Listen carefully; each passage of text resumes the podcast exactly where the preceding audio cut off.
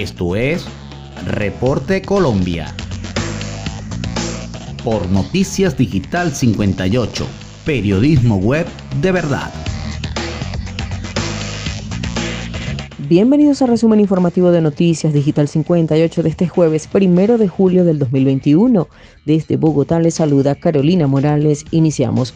Bogotá registró 11.549 de los 28.315 casos nuevos de COVID-19 en Colombia. En el reporte reciente se evidenciaron 593 fallecidos en el país. 272 no tenían comorbilidades son 185.742 los casos activos en el país. Este jueves, primero de julio del 2021, el Ministerio de Salud informó se reportaron 28.315 nuevos contagios de coronavirus en Colombia, 593 muertes. Del total de 4.269.297 casos de COVID-19 en el país, hay 185.742 activos. Se procesaron 123.272 pruebas, 60.798 PCR y 62.474 antígenos y el número de recuperados es de 3.964.074. Según el informe del Instituto Nacional de Salud, 70 de los fallecidos por coronavirus corresponden a las últimas horas y los otros 523 a días anteriores. El número de muertes por COVID-19 en Colombia subió a 107.137. En Bogotá se registró 159, en Santander 76, en Valle 61 encabezaron la lista de decesos. En este reporte completo entregado por el Ministerio de Salud, de los fallecidos por COVID-19 el primero de julio del 2021 fue la cantidad de 593.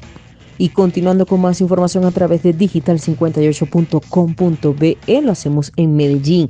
Volcamiento de bus deja al menos 15 migrantes heridos en vía Manizales, Medellín.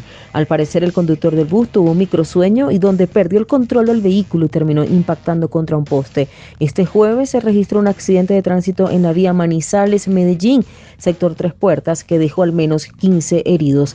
El accidente se produjo tras el volcamiento de un bus de servicio público que era ocupado por al menos 30 personas personas de nacionalidad haitiana. Según primeras informaciones, los extranjeros que venían de Chile hicieron escala en Nariño para luego tomar rumbo hacia Necoclí en Antioquia.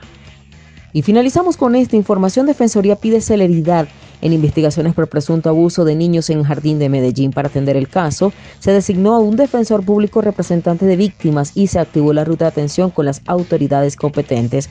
La Defensoría del Pueblo se refirió a los 14 presuntos casos de abuso sexual que se habrían registrado en un hogar infantil de Medellín. Una de las madres fue la que denunció lo ocurrido luego de notar un comportamiento extraño en su hijo. La Defensoría pidió celeridad en las investigaciones y se aseguró que lo acompaña en las actuaciones emprendidas por el Instituto Colombiano de Bienestar Familiar ICBF para la protección de los derechos de los niños afectados. Como entidad defensora de derechos humanos resaltamos la necesidad que recae en las entidades prestadoras de servicios para la infancia para adelantar procesos de selección idóneos para que los profesionales que se vinculen a instituciones de cuidado de niños y niñas tengan las capacidades necesarias y no pongan en riesgo la integridad y derecho de los menores. Así lo dijo el defensor Carlos Camargo.